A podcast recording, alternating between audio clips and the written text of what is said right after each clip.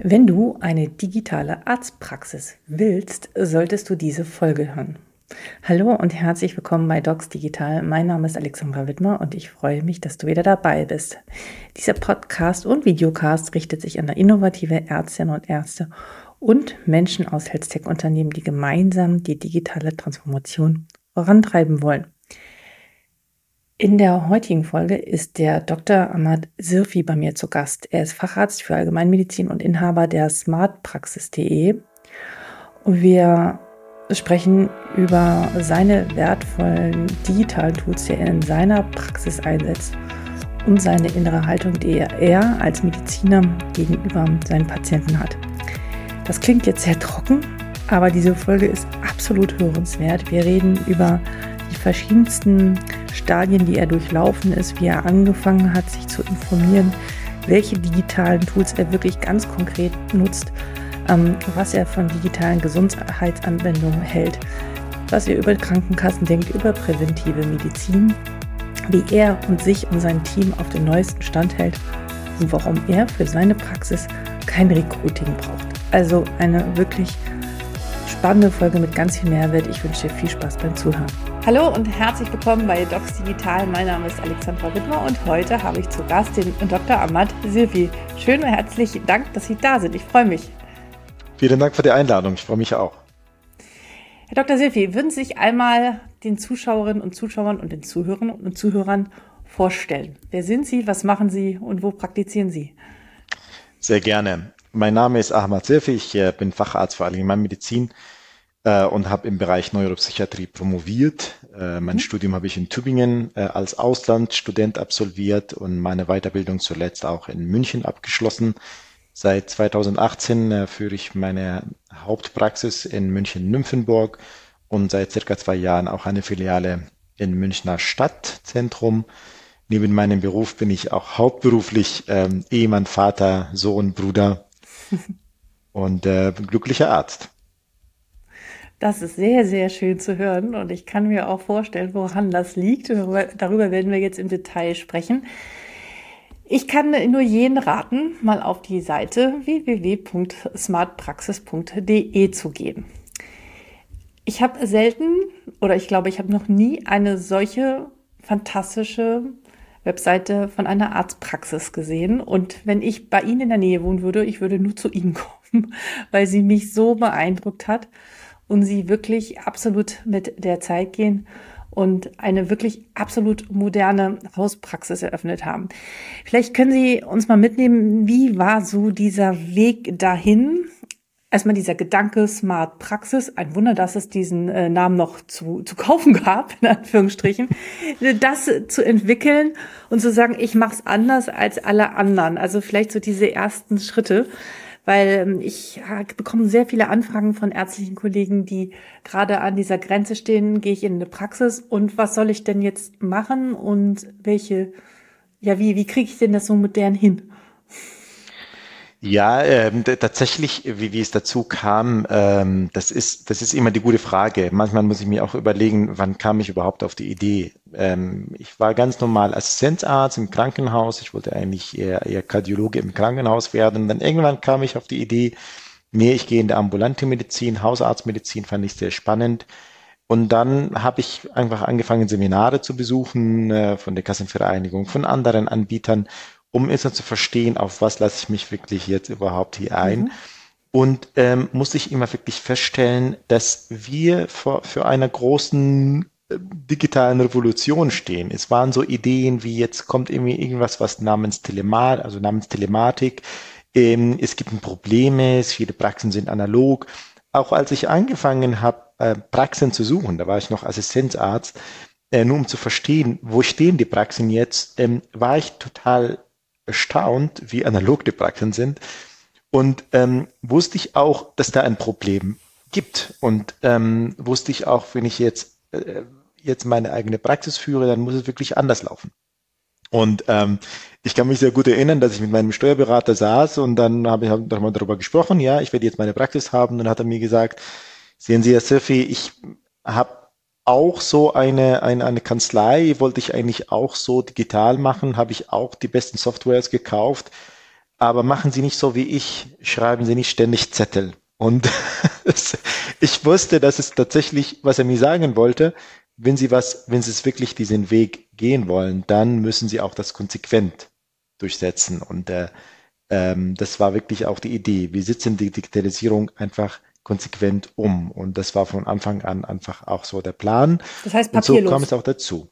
Papierlos ist nur der Anfang. Das ist die Frage, was mhm. viele unter Digitalisierung von Arztpraxen verstehen. Klar, viele, viele Praxen haben keine Karteien mehr. Aber das ist wirklich, ich nenne es ja digitales Mittelalter. Ja, das ist, ähm, das ist keine Digitalisierung mehr.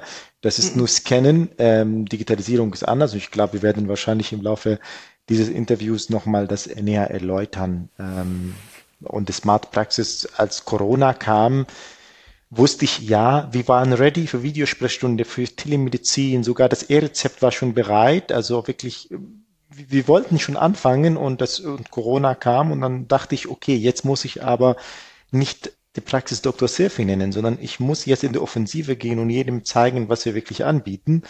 Und es kam einfach der Name Smart Praxis und ich war auch überrascht, dass, dass der Name wirklich verfügbar war.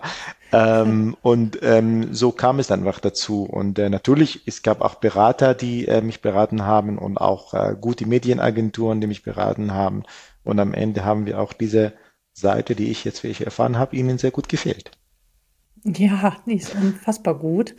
Ähm, sie ist wirklich, geht genau auf die Bedürfnisse Patientinnen und Patienten ein und adressiert das wirklich sehr klug und charmant an der richtigen Stelle und mit den richtigen Innovationen, ja, über die wir ja noch gleich sprechen werden. Aber das heißt, es gab so einen Moment, als Sie sich entschieden haben, okay, ich gehe in die Praxis, haben Sie sich so weit umgehört, dass Sie schon gesehen haben, okay, also so wie ich es dort sehe, da so will ich das nicht mehr haben? Oder gab es da irgendwie so einen Moment, wo Sie gesagt haben, okay, das, also jetzt dieser Steuerberater-Moment war jetzt besonders, wo Sie gesagt haben, ich gehe das jetzt so richtig von Anfang bis zum Ende durch und haben, wie sind Sie dann an diese ganzen digitalen Tools gekommen, also von der digitalen Anamnese, Termintools, Videotools, diagnostische Tools und so weiter, wo wir nochmal gucken, was Sie alles nutzen. Haben Sie sich das alles selbst zusammengesucht oder haben Sie sich da so einen IT-Berater von irgendwie so einer Agentur geholt oder einer Beratungsfirma, die gesagt haben, okay, da nimmst du das, da nimmst du das und die Schnittstelle passt mit dem und dem zusammen. Wie war das? Ja, tatsächlich ähm, habe ich damals diese Berater nicht gehabt. Die gab es, glaube ich, auch nicht. Also es ist, mhm. ähm, ich habe damals zwar schon am Anfang eine Beratung bekommen ähm, und ähm, muss ich immer feststellen, dass die Berater wirklich keine Ahnung haben von der Digitalisierung in ambulanten Medizin. Ganz ehrlich, mhm. also es waren, kamen wirklich Tipps, die mit Digitalisierung in meinen Augen so nicht viel zu tun haben. Mhm. Ähm, oder tatsächlich, es waren nur einfach fertige Lösungen, die wirklich ein Berater wahrscheinlich jedem sagt. Es gibt diesen Digitalisierungsweg nicht. Es gibt verschiedene Bedürfnisse und jeder muss wirklich dann verstehen ähm, oder finden, was er wirklich äh, die, äh, man braucht. Für mich ähm, war erstmal die Frage, was brauchen wir? Was wollen wir haben? Und dann musste ich einfach suchen und, und dann musste ich feststellen, die Idee ist nicht neu. Es gab schon Zukunftspraxis, zum Beispiel von der Kassenvereinigung Bayern. Es gab Startups, die auch Preise da gewonnen haben. Und dann musste man nur einfach ähm, äh, in Kontakt treten mit diesen Anbietern. Ähm, das war nicht das Problem. Die Herausforderung war, diese Anbieter untereinander irgendwie äh, ja in Kontakt zu bringen, dass man sagt, Leute, das ist so schön, aber wir brauchen Schnittstellen zwischen den, den Tools. Und das ist das, was die Smart Praxis auch umsetzt. Ähm, wir bringen Anbieter äh, zueinander tatsächlich und sagen hier, wenn wirklich euer Konzept gut aufgeht, dann äh, wir sind hier auch ähm, eine Praxis, die gerne das auch weitergibt und zeigt. Und ähm, deshalb gibt es immer wieder Praxen oder Ärzte oder Kollegen, Kolleginnen, die wirklich vorbeischauen und schauen, wie wirklich die Smart Praxis läuft. Ähm, aber der Markt ist noch voller als vor fünf Jahren, als ich angefangen habe. Es gibt viel mehr Anbieter als das, was ich am Anfang hatte. Und ist es wichtig, dass man sich damit auseinandersetzt. Das heißt eigentlich, dass die Hersteller Sie bezahlen sollten und Sie nicht die Hersteller, weil Sie die anderen alle zusammenbringen, oder? nee, wir bezahlen natürlich auch den, den Herstellern. Ich meine, die brauchen Klar. auch das Geld, damit, die, damit sie auch weiter Klar. existieren. Ähm, es ist nur so, tatsächlich, wir unterstützen sie auch wirklich ähm, Fuß zu fassen in dem Markt. Mhm Und dabei gehen die aber schon auf unsere Bedürfnisse auch ein. Das ist eine Win-Win-Situation. Hm. Würden Sie sagen, dass ähm, die Kollegen, Kollegen, die jetzt eventuell schon eine Praxis haben und äh, sich für neue Innovationen interessieren, die einen, aber auch diejenigen, die gerade die Praxis planen, ähm, sich selbst um die Dinge kümmern sollten, also einen Überblick über die Möglichkeiten haben sollten oder sollten sie sich nur beraten lassen, weil ich habe schon gehört, öh, das soll ich jetzt auch noch machen. Ähm, ich kann doch nicht jetzt äh, Mediziner sein und noch so IT-affin sein und ist das nicht alles ein bisschen zu viel verlangt? Wo ist da die Grenze? Was sagen Sie? Ich finde, ähm, klar, man kann sich immer beraten lassen. Ich hatte auch eigene Berater. Nur ist es wichtig, wirklich immer die Beratung immer auch kritisch zu betrachten. Mhm. Ähm, das ist eine extrem wichtige Entscheidung. Was für ein Praxisverwaltungssystem will ich haben? Klar. Mit welchen Tools will ich arbeiten? Das wird mein, mein, meinen Alltag komplett gestalten. Ähm, und deshalb ist es wichtig, wirklich sich damit auseinanderzusetzen, die Zeit richtig dafür zu nehmen, ähm, weil es ist, manchmal ist es entscheidend, wirklich alles in der Gründungsphase ähm, mhm. dass, dass wirklich man Tools aus, aussucht, die wirklich zueinander passen. Ähm, es ist etwas eine gut investierte Zeit, die man, die man da. Wie lange hat das ähm, gedauert investiert. bei Ihnen? Wie lange von, also wir von haben der zwischen, Auswahl bis es dann ja, wirklich alles gestanden hat? Also zwischen Planung und Umsetzung hatten wir um die, circa, um die acht Monate. Aber das ist eigentlich ähm, ausreichend. Ja, mhm. ausreichend. Mhm. Gut, dann lassen wir uns jetzt mal so richtig äh, reinschenken. Was ist an der Smart Praxis anders und besonders im Vergleich zu den klassischen Hausarztpraxen? Was nutzen Sie alles? Wie ist das, wenn man als Patient zu Ihnen kommt? Vielleicht können Sie mal so ein, zwei typische Geschichten erzählen und im Rahmen dessen dann auch die Tools nennen, die wir nutzen. Also, also wir sind vom Medizinspektrum her ganz normale Hausarztpraxis, wenn man das so betrachtet. Ähm, was jetzt uns unterscheidet, ist, äh, dass wir nur einfach nur, ähm, dass wir Digitalisierung als, als Mittel ähm, sehr konsequent umsetzen. Ähm, man muss halt sich vorstellen, ich habe die Praxis übernommen. Mein Vorgänger war 80 Jahre alt. Ähm, der hat zwar die 80, ja, der war, hat zwar die Karteien eingescannt gehabt, aber ähm, das war es dann auch. Also es lief wirklich alles analog, äh, von Terminvereinbarung bis pra Patient verlässt die Praxis, war alles analog. Und ähm, das komplett jetzt von heute auf morgen auf digital umzustellen, ist nicht einfach. Mhm. Ähm, wir haben aber angefangen, vor allem war für mich wichtig die Online-Terminierung, dass die wirklich auf jeden Fall jetzt online erfolgt, die ganze Terminkoordination. Und da habe ich schon an, nicht am Anfang einen Gegenwind erfahren von den Patienten. Es, viele wollten das nicht. Ähm, ich kann mich sehr gut an eine Patientin erinnern, die das wirklich fast boykottiert hat. Und ähm, ich weiß, dass nach ein paar Monaten ähm, war sie in der Videosprechstunde, die wir wirklich damals ganz rudimentär angeboten haben, und gesagt hat, ähm, ja, ich habe von meinen Enkelkindern ein Smartwatch geschenkt bekommen und äh, mein, mein Mann auch. Mein Ehemann hat jetzt Vorhofflimmern bekommen zum ersten Mal. Das wurde, also die Smartwatch hat quasi alarmiert. Der Patient war wirklich im Krankenhaus und er hat gesagt, jetzt verstehe ich, was Sie meinen, wie Digitalisierung was bedeutet und wie gut die ist. Und mhm. ähm, seitdem macht sie auch äh, Online-Termine. Ja. ähm, und das ist nur ein Beispiel, was, was es wirklich für uns bedeutet, ähm, dass wir digitale Tools äh, nutzen und für die auch unter den Patienten auch werben, auch Personal. Ähm, was wir natürlich auch sehr gut machen, ist, äh, wir digitalisieren die Impfpässe. Also bei uns ist 86 Prozent der Impfpässe digitalisiert. Das bedeutet, dass äh, jeder Patient läuft mit einem digitalen Impfpass umher und wird von uns regelmäßig recalled. Die kann sich immer informieren lassen über die Impfungen zum Beispiel. Ja.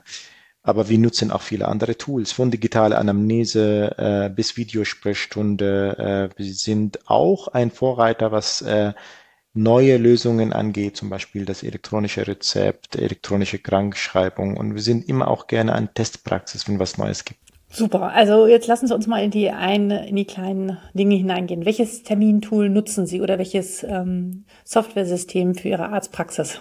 Das äh, Praxisverwaltungssystem ist wirklich, ja, das ist Super. ein Herzstück, ein Herzstück jeder, jeder, jeder Praxis und da muss man wirklich immer sich überlegen, was man, was man haben möchte. Wir haben damals tatsächlich, also wie sage wir, weil ich damals meine Frau, die ist bei einer Unternehmensberatung tätig und äh, ähm, hat auch mich in der Recherche tatsächlich sehr gut unterstützt. Ähm, wir haben einfach uns gefragt, was wir wollen und wir haben am Ende uns äh, entschieden für Tomedo von Zollsoft. Mhm. Und wir nutzen auch deren Online-Termin-Koordination äh, oder Kalender. Mhm. Von Arztdirekt heißt das mittlerweile. Arztdirekt. Okay. Was nutzen Sie in der digitalen Anamnese? Machen Sie die auch? Digitale Anamnese ist bei uns auch sehr wichtig. Wir nutzen äh, schon seit mehreren Jahren jetzt auch EDANA aus mhm. Freiburg. Mhm. Äh, ein, äh, ein, super Tool, ähm, kann nicht nur einfach ähm, Papier, also Verträge in Digitalform, ähm, äh, also die werden so in Digitalform unterschrieben, aber auch das ist nicht nur einfach ähm, Frage und Antwort, sondern es werden die Antworten werden auch analysiert und äh, und gescored. Also wir bekommen wirklich manchmal auch Analysen. Das ist eine so eine kleine künstliche Intelligenz, die dahinter ist, äh, was äh, definitiv noch besser werden könnte oder wird. Ähm, und äh, das ist unsere digitale Anamnese, ja. Da würde ich einmal kurz einsteigen. Also die digitale Anamnese nutzen, äh, inwieweit führt sie zur Entlastung bei Ihnen? Jetzt beim Neupatienten, also oder auch jetzt beim wiederkehrenden Patienten. Also was ist so der größte Benefit für Sie dadurch, dass der Patient das vor Hause schon ausfüllt? Also der, der größte Benefit ist vor allem bei neuen Patienten, hm. dass wir brauchen da viel Information. Hm. Ähm, und äh, wir haben in der Sprechstunde tatsächlich wenig Zeit dafür. Hm. Aber auch ist die ganze Situation Sprechstunde ist für den Patienten oft schwierig. Das ist dann nicht unbedingt jetzt die angenehmste Situation. Ähm, und ähm, deshalb nehme ich immer auch an, dass wirklich nicht alle Fragen wirklich richtig oder ehrlich beantwortet werden können. Mhm. Und für mich ist es anders, wenn, wenn der Patient wirklich zu Hause in einer entspannten Atmosphäre wirklich diese Fragen beantwortet. Ähm, und äh, Vorteil auch, ich bekomme auch diese Antworten ähm, anders dargestellt. Das heißt, ich bekomme wichtige Antworten zu sehen ganz oben. Ähm, mhm. Sehr, sehr wichtige, medizinisch wichtige Antworten werden sogenannten Red Flags ganz oben gezeigt. Sehr und gut. viele Antworten, ähm, die sehe ich nicht, was der Patient geantwortet hat, sondern ich sehe vor allem auch eine Art zum Beispiel Score. Ja, wie ist die, wie, wie ist die Stimmung von den Patienten? Wie ist sein Lebensstil? Wie ist das Risiko für Diabetes zum Beispiel? Das heißt, ich bekomme das wirklich auf den Punkt gebracht.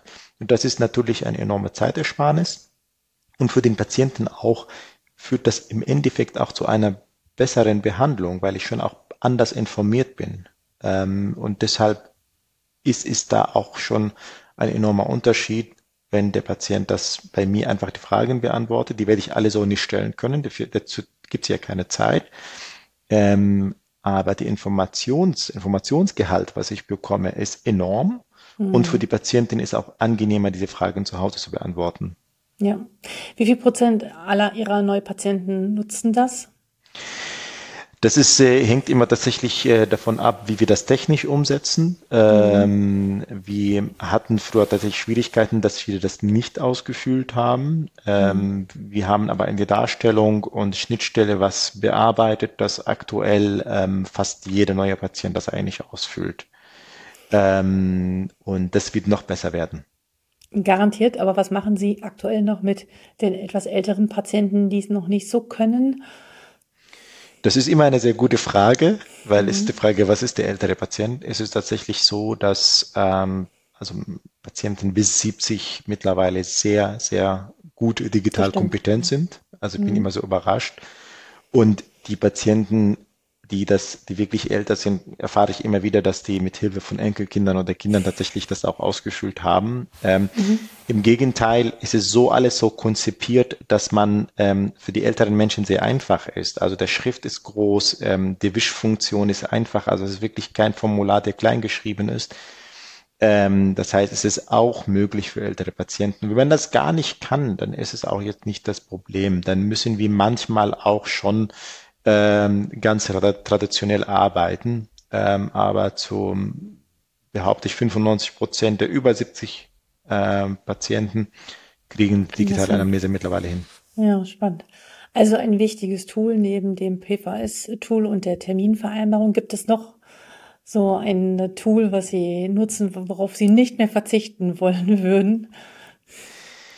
Ja, äh, jede Menge. Also wir haben, äh, wir haben natürlich jetzt auch eine Patienten-App. Ähm, äh, das ist übrigens auch von Tomedo. Ähm, da ist die Kommunikation leichter. Also der Patient kann mit uns chatten, aber auch sein, die, die, die elektronische Krankschreibung, das elektronische Rezept geht wirklich automatisch zum Patienten hin. Das ist auch ein Riesenzeitersparnis.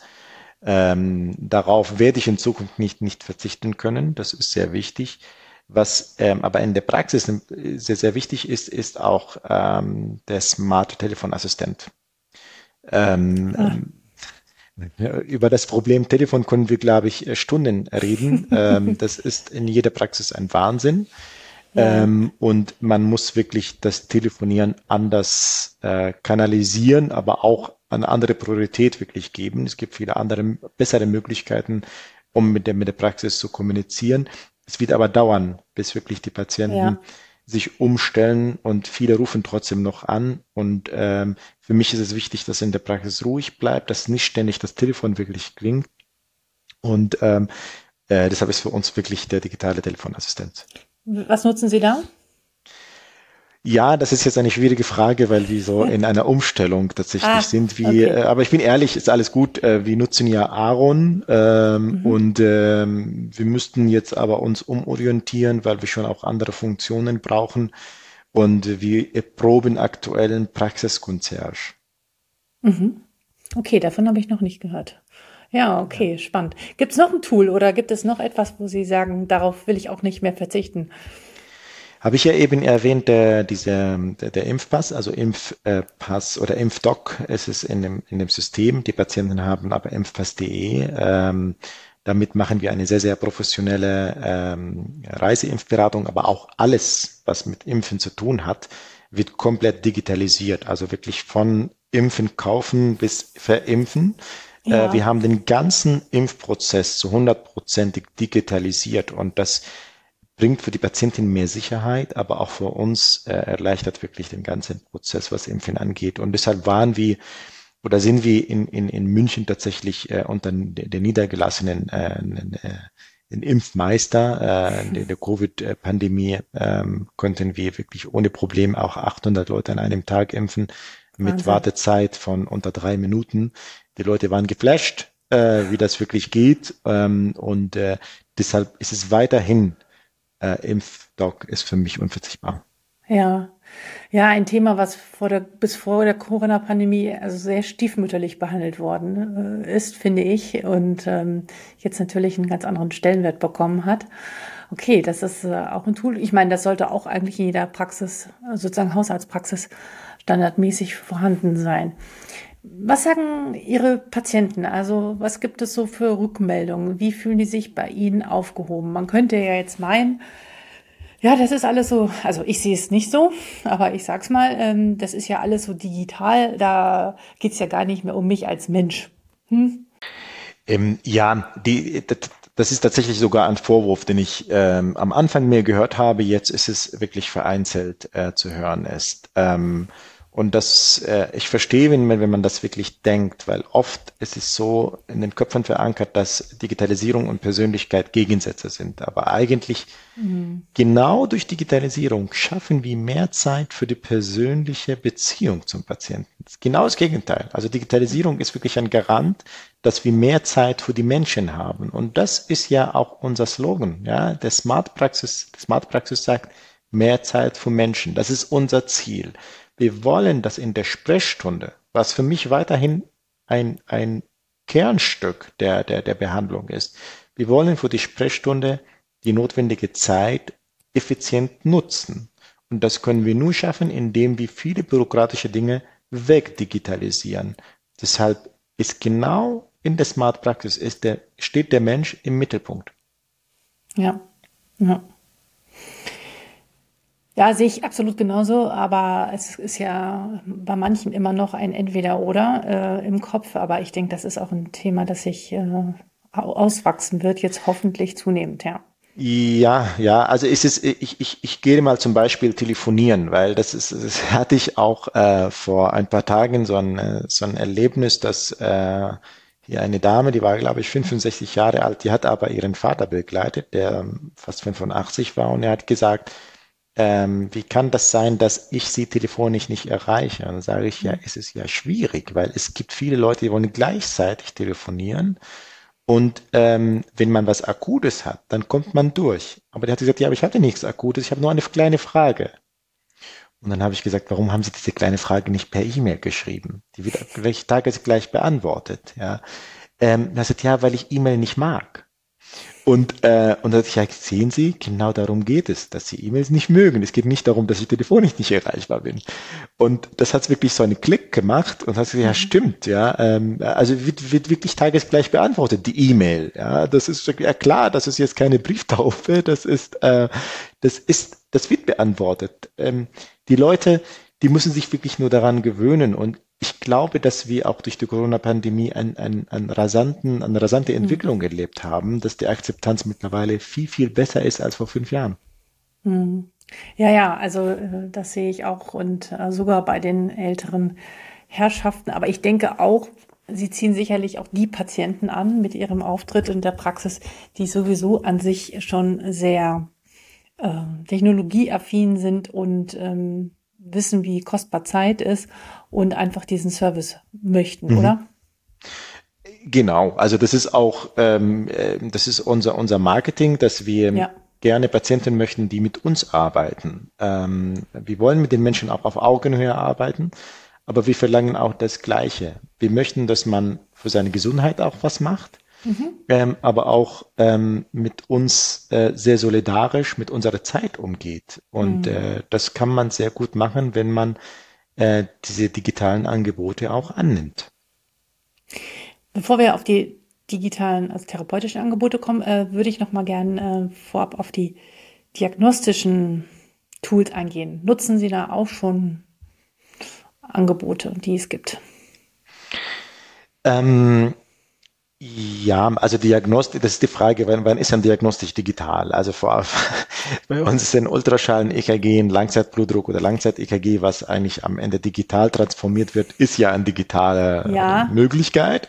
Aber ich glaube, Sie meinen auch was anderes. Es gibt diese smarte äh, diagnostischen Möglichkeiten, äh, die in der ambulanten Medizin noch nicht richtig ähm, dem Markt sind ähm, was jetzt aber sehr gut äh, ähm, in Entwicklung ist und es gibt schon auch ein paar Angebote, sind die digitale Gesundheitsanwendungen. Genau, auf die würde ich gleich kommen. Also ich meinte eher so, also ich weiß von vielen Herstellern, die, Entschuldigung, ähm, Tele, ähm, Telemonitoring anbieten. Also genau. zum Beispiel Anwendungen oder ähm, sozusagen Blutdruckmessungen von ja. zu Hause aus und das dann langsam die synchrone Übermittlung in die genau. Arztpraxis und solche Dinge. Nutzen genau. Sie sowas oder sagen Sie, oh mein Gott, wann soll ich das denn auch noch machen? Und jetzt kommt jeder Hersteller, der eine kommt mit dem Blutdruck an, der andere mit dem Diabetes, ja. der nächste hat äh, irgendwelche ähm, Messparameter, die Entzündungen, keine Ahnung, irgendwas anderes messen wie soll ich denn das alles in meinem System integrieren? Ja. Und ich kann doch nicht irgendwie tausende Logins aufhaben, ja. weil, weil jede Erkrankung eine andere App oder Lösung hat. Genau. Ähm, also Telemonitoring ist auf jeden Fall äh, auf der Agenda von der Smart Praxis. Das Problem mhm. aktuell, wir können ähm, oder ich glaube nicht, dass es Sinn der Sache ist, äh, die, die diese, diese ähm, mit verschiedenen Apps zu arbeiten, weil es gibt einfach viele. Also ich glaube, wir warten tatsächlich, bis die digitale, bis die Digas so ausgereift sind, beziehungsweise es gibt ja schon äh, ein paar auf dem Markt und mit denen wollen wir arbeiten, weil wir erwarten, dass die Digas, auf die wahrscheinlich wir auch gleich kommen, mit der sogenannten elektronischen Patientenakte, die ab dem nächsten Jahr auf jeden Fall viel oder von der wirklich viel mehr hören werden, ähm, so eine, eine, immer eine Schnittstelle haben, dass wir wirklich diese Daten bekommen. Und äh, deshalb warten wir drauf, bevor wir wirklich von den verschiedenen Anbietern hier irgendeine eine eigene Lösung ähm, äh, im engen Raum ähm, anbieten. Ja, das wird aber auf jeden Fall alles kommen. Ähm, die Patienten aber jetzt, die wirklich irgendwie so eine Blutdruck-App haben oder, keine Ahnung, eine Smartwatch haben oder so, die können diese Daten uns immer per App äh, vermitteln. Es gibt ein paar Patienten, die das machen die wirklich mhm. uns irgendwie ein Blutdruckprofil äh, ähm, von 24 Stunden oder so mal schicken. Ähm, und das wird bei uns ernst genommen und wird auch analysiert und äh, mit den Patienten diskutiert.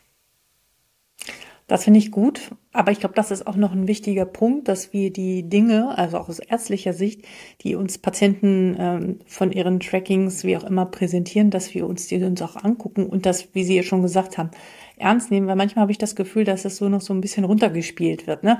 Also zum Beispiel, es gibt ja Patienten, die mit den Patches schon ähm, also die äh, eine wirkliche Diabetes-Monitoring, äh, äh, Blutzuckermessung haben, was alles hochdigital abläuft, dann kommen sie ins Krankenhaus und dann kommt die Schwester wieder an und piekt vorne den Finger rein und sagt, oh, was machen Sie da? Auch das interessiert mich jetzt irgendwie nicht so. Da sind wir hier so nicht. Also das kann es ja auch nicht sein. Genau, genau. Also das ist ähm, ich meine, das ist, machen wir uns nicht vor, das ist auf jeden Fall äh, die Zukunft. Die Patienten werden äh, uns viel mehr Daten liefern, als wir bei denen auch erheben können. Und ähm, wie wir, also man kann sich das kaum vorstellen, aber das wird definitiv so sein. Wir werden mhm. wirklich Analytiker und nicht unbedingt die Daten äh, oder diejenigen sein, die wirklich Daten erheben. Ähm, ich kann mir vorstellen, dass diese Krankenschwester im Krankenhaus das nicht unbedingt jetzt wahrnehmen, wahrnehmen will, muss sie auch nicht. Aber das ist genau der Unterschied. Wenn wir sagen, wir sind Smart Praxis, wir schaffen Vorsprung und wir nehmen genau deshalb Patienten auch ernst, die wirklich diese Behandlung mitgestalten wollen und ihre eigenen Daten erheben wollen. Das nehmen wir definitiv ernst. Das ist auch etwas, was ich glaube, also ich glaube wirklich in der Zukunft wird das Standard sein. Sehe ich auch so. Ähm, ich weiß nicht, kennen Sie das Buch von Eric Topple, The Patient Will See You? Mhm. Ja, wo es darum geht, die Datenhoheit hat der ja. Patient und der Patient genau. wird uns die dann präsentieren. Und genau. wir dürfen dann, oder ich weiß nicht, wie Sie das sehen oder unsere, die Rolle von Ärztinnen und Ärzten, wir dürfen die Übersetzer sein und die genau. Kommunikatoren, diese Daten richtig einzuordnen, oder? Definitiv, definitiv. Das ist genau das, also das ist, mhm. wenn ich jetzt äh, wirklich wage, die Prognose zu geben für die, äh, für die Zukunft der, der ambulanten Medizin vor allem, ähm, ähm, da sind wir keine, also nicht mehr die erste Anlaufstelle für die Patienten, sondern wirklich die Patienten sind schon vorinformiert. Also das ist aber schon mhm. jetzt mit Dr. Google, aber die sind auch oh. vor allem, äh, die haben wirklich viele Daten und ähm, die werden auch von uns verlangen, dass wir auch die Daten, die wir auch hier erheben, dass wir die auch sofort auch denen äh, zur Verfügung stellen. Das ja. wird auch selbstverständlich sein. Mhm. Haben Sie auch ein Tool für Arztbriefschreibung? Oder ist das auch in Tomedo mit drin? Das ist. ja, genau. Nee, das ist in Tomedo tatsächlich drin, sogar auch mit einer super Diktierfunktion. Tatsächlich aktuell ähm, schreiben ja Hausärzte wenig Arztbriefe, also wir lösen das auch mit vielen Textbausteinen. Ja. Aber wer das mag, ähm, hat Tomedo ein super Spracherkennungstool, was wir auch mitgetestet haben. Ähm, deshalb ist es eigentlich mit integriert, wenn man das möchte. Super. Achtung, Achtung, alles unbezahlte Werbung hier. Haben da keinen Vertrag mit denen. Okay. okay. Ähm, zum Thema Giga. Nutzen Sie die? Und wie ist so Ihre Erfahrung äh, mit Ihren Patienten? Ich habe da ja so auch einige Erfahrungen, aber es kommt, glaube ich, ganz oft die Indikation an. Das, äh, genau, das kommt wirklich auf die Indikation an. Ähm, wir waren vom Anfang an offen für DIGAS. Ähm, wir haben sogar auf der Webseite eine eigene mhm. Subseite gemacht für digitale Gesundheitsanwendungen äh, und die ist wirklich am, am Wachsen. Also es kommen noch immer wieder neue Angebote dazu. Ähm, also wir verschreiben die DIGAS und ich glaube tatsächlich auch an den DIGAS als, ähm, ja, als ähm, Tool, für die Patienten, dass sie die sogenannte kontinuierliche Vorsorge betreiben oder Nachsorge betreiben, indem wir wirklich die Daten ohne großen Schnittstellen immer äh, bekommen von den Patienten.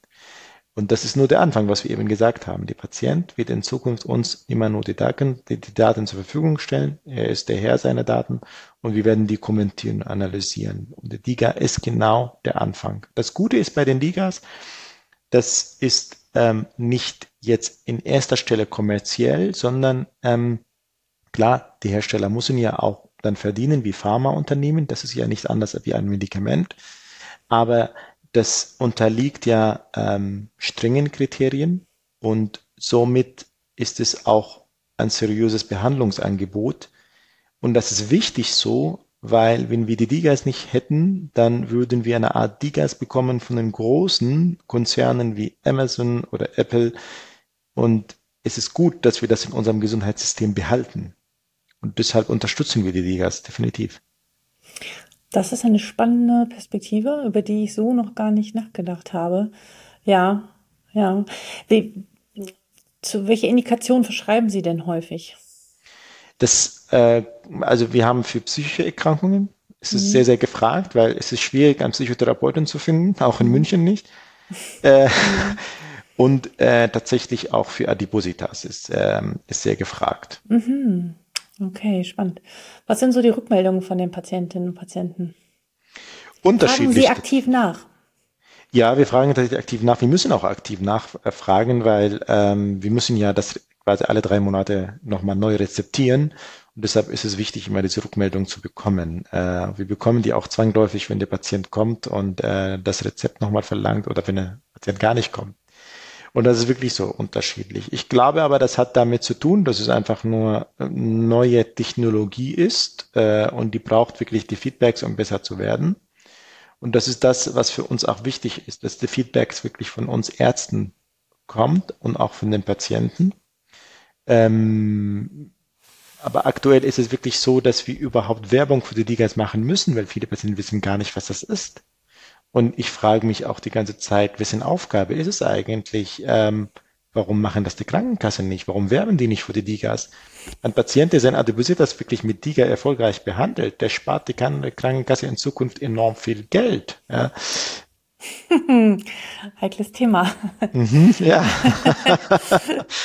ich weiß nicht, ob wir da jetzt einsteigen wollten in dieses Thema, aber ja, ähm, ich glaube, denen ist noch sozusagen, ist es schwierig vorab zu sehen, die Prognose zu sehen, wie weit, inwieweit das wirklich zu einer reduzierten Behandlung oder zu einer reduzierten Krankschreibung, reduzierten Krankenhausaufenthalten und all das wirklich beiträgt. Dafür muss man, glaube ich, noch mehr untersuchen, äh, in Anführungsstrichen mhm. DIGA versus ohne DIGA.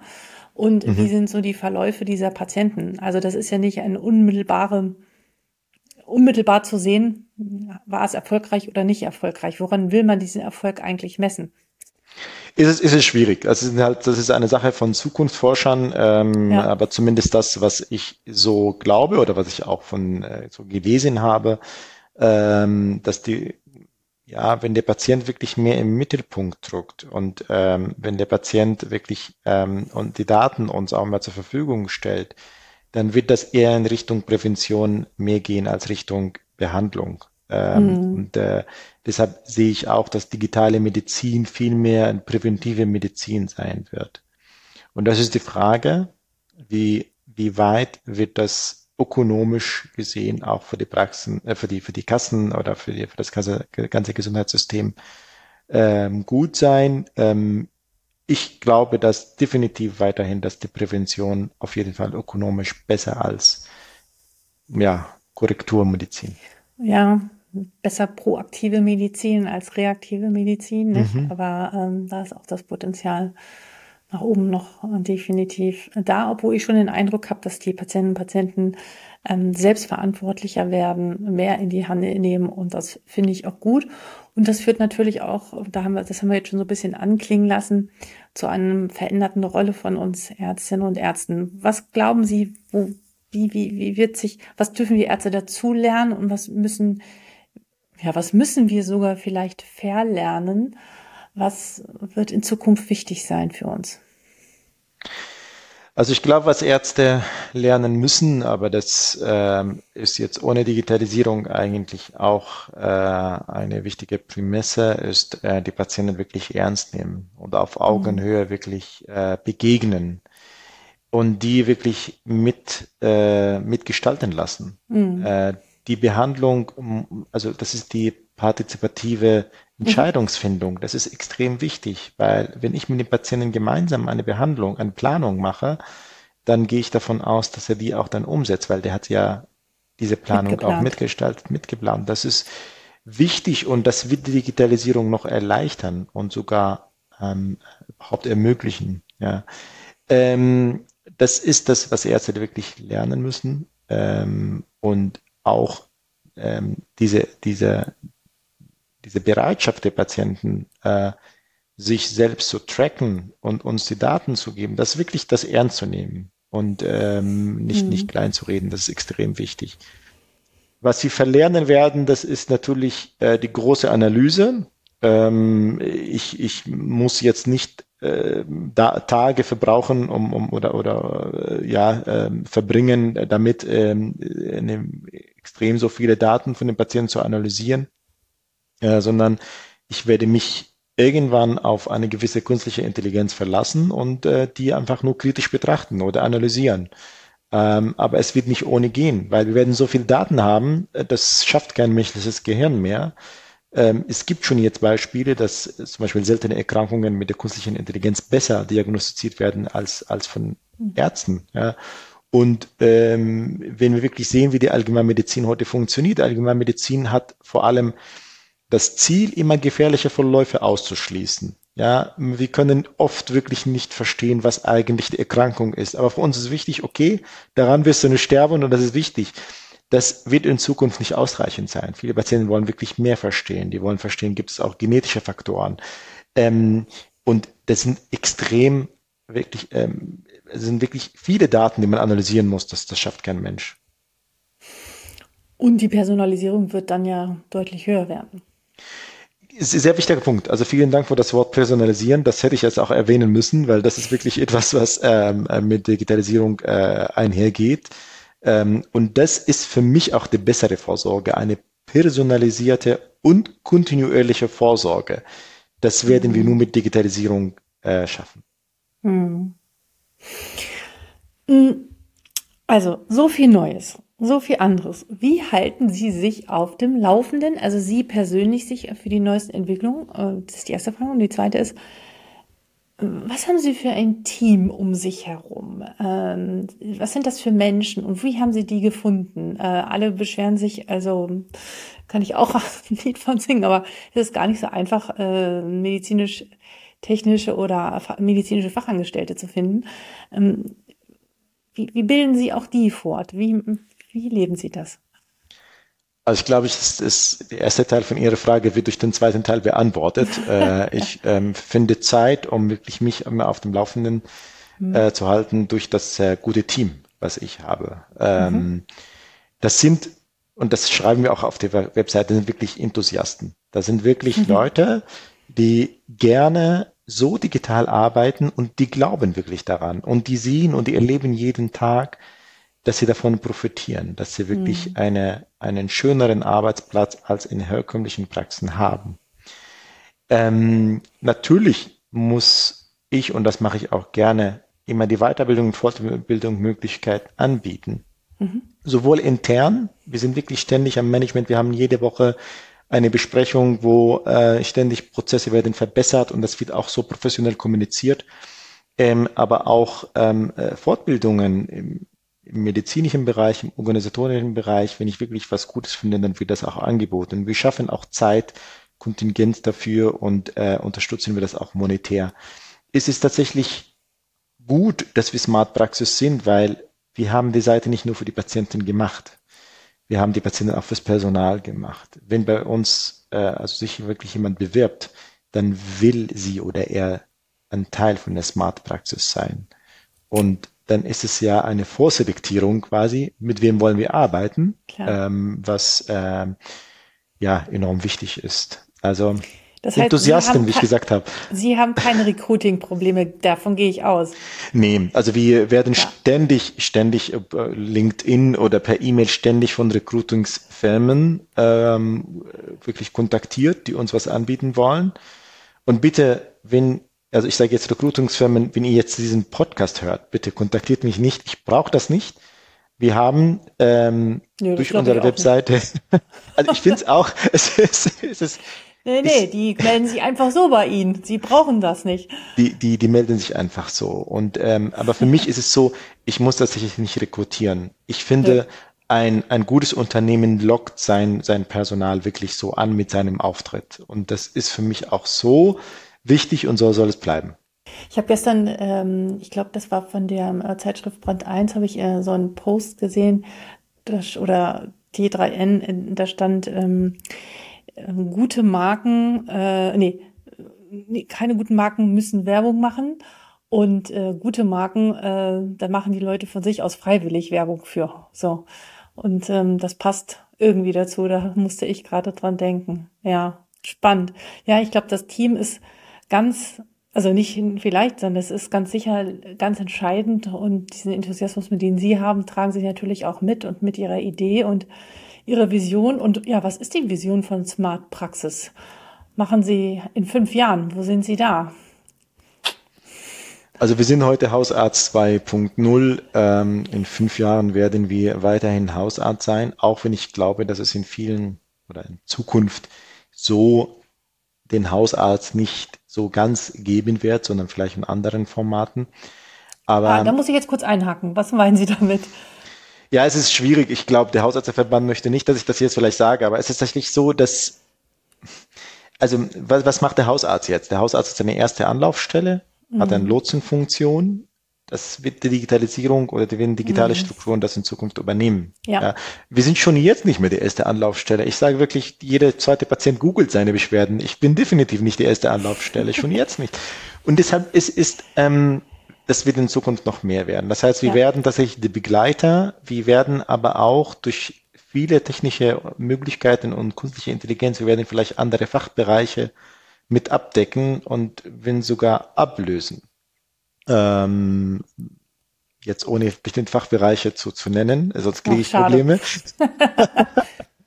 ähm, nee, also ich glaube schon, dass wir bestimmte radiologische, rheumatologische Kompetenzen auch bekommen, ähm, äh, weil wir einfach äh, mit mit äh, der Analyse oder die ja mit künstlicher Intelligenz ähm, viel, viele Krankheiten auch, ähm, äh, auch gut analysieren können, lassen und dann interpretieren mit unserem, mit unserem Know-how und auch dann behandeln. Und das ist auch gut so, weil das ist sowieso, also sagen wir Thema Rheumatologie, ja, manchmal müssen die Patienten sechs, acht Monate warten auf einen Termin. Es gibt so wenig in der Bundesrepublik ja.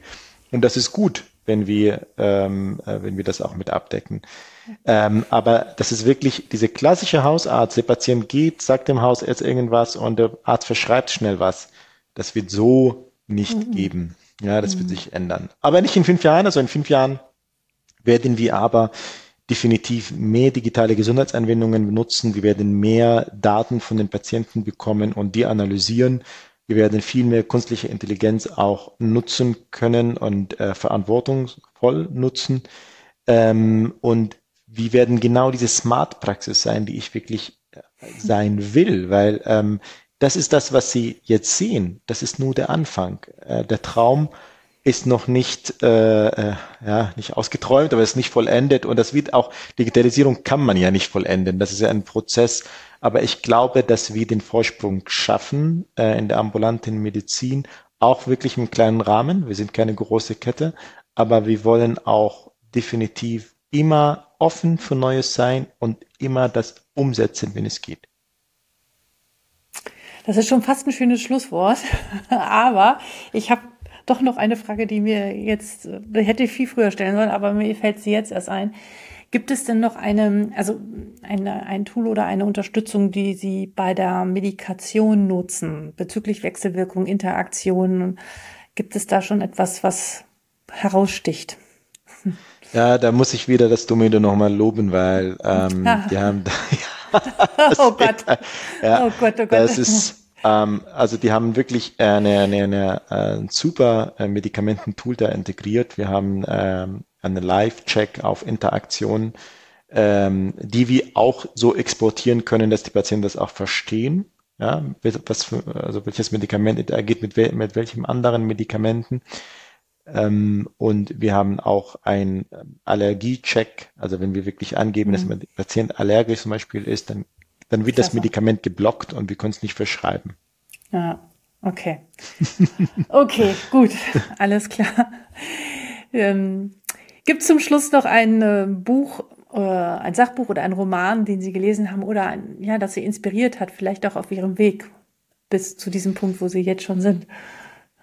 Also mich hat inspiriert ein Buch, was ich 2018 gelesen habe. Das war auch parallel zu, zur Praxisgründung. Ähm, das ist äh, Homo Deus von ähm, mhm. Harari. Ähm, mhm. Das ist auch ein Landsmann von mir, was genau so eine kleine kleine Geschichte von morgen geschrieben hat. Mhm. Ähm, hat wirklich gewagt ähm, aus der aus der Geschichte der Menschheit und der Mythologie der Menschheit äh, die Zukunft zu, zu prognostizieren. Ähm, und das sind so Themen, die auch uns heute wirklich beschäftigen, wie zum Beispiel künstliche Intelligenz, wie das wirklich aussehen wird. Ein wunderbares Buch kann ich jedem empfehlen.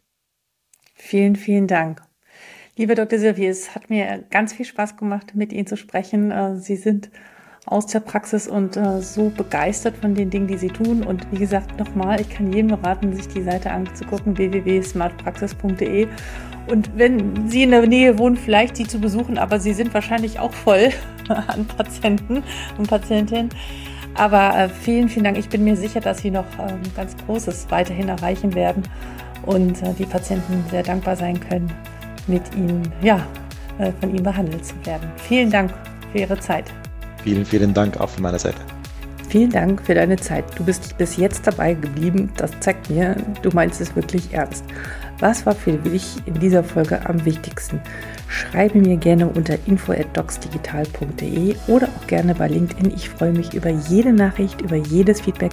Das bedeutet mir sehr viel, damit ich in Zukunft weiß, was du, was ihr benötigt, was ihr hören wollt und äh, damit ich nicht daneben liege. Das äh, wäre mir, ja, das bedeutet mir sehr viel. Ansonsten freue ich mich, wenn du mich bei Apple Podcast abonnierst und auch bei Spotify oder bei YouTube. Vielen, vielen Dank dafür. Ich wünsche dir in deiner Praxis oder falls du sie planst, auf alle Fälle alles, alles Gute. Bis bald, Alexandra.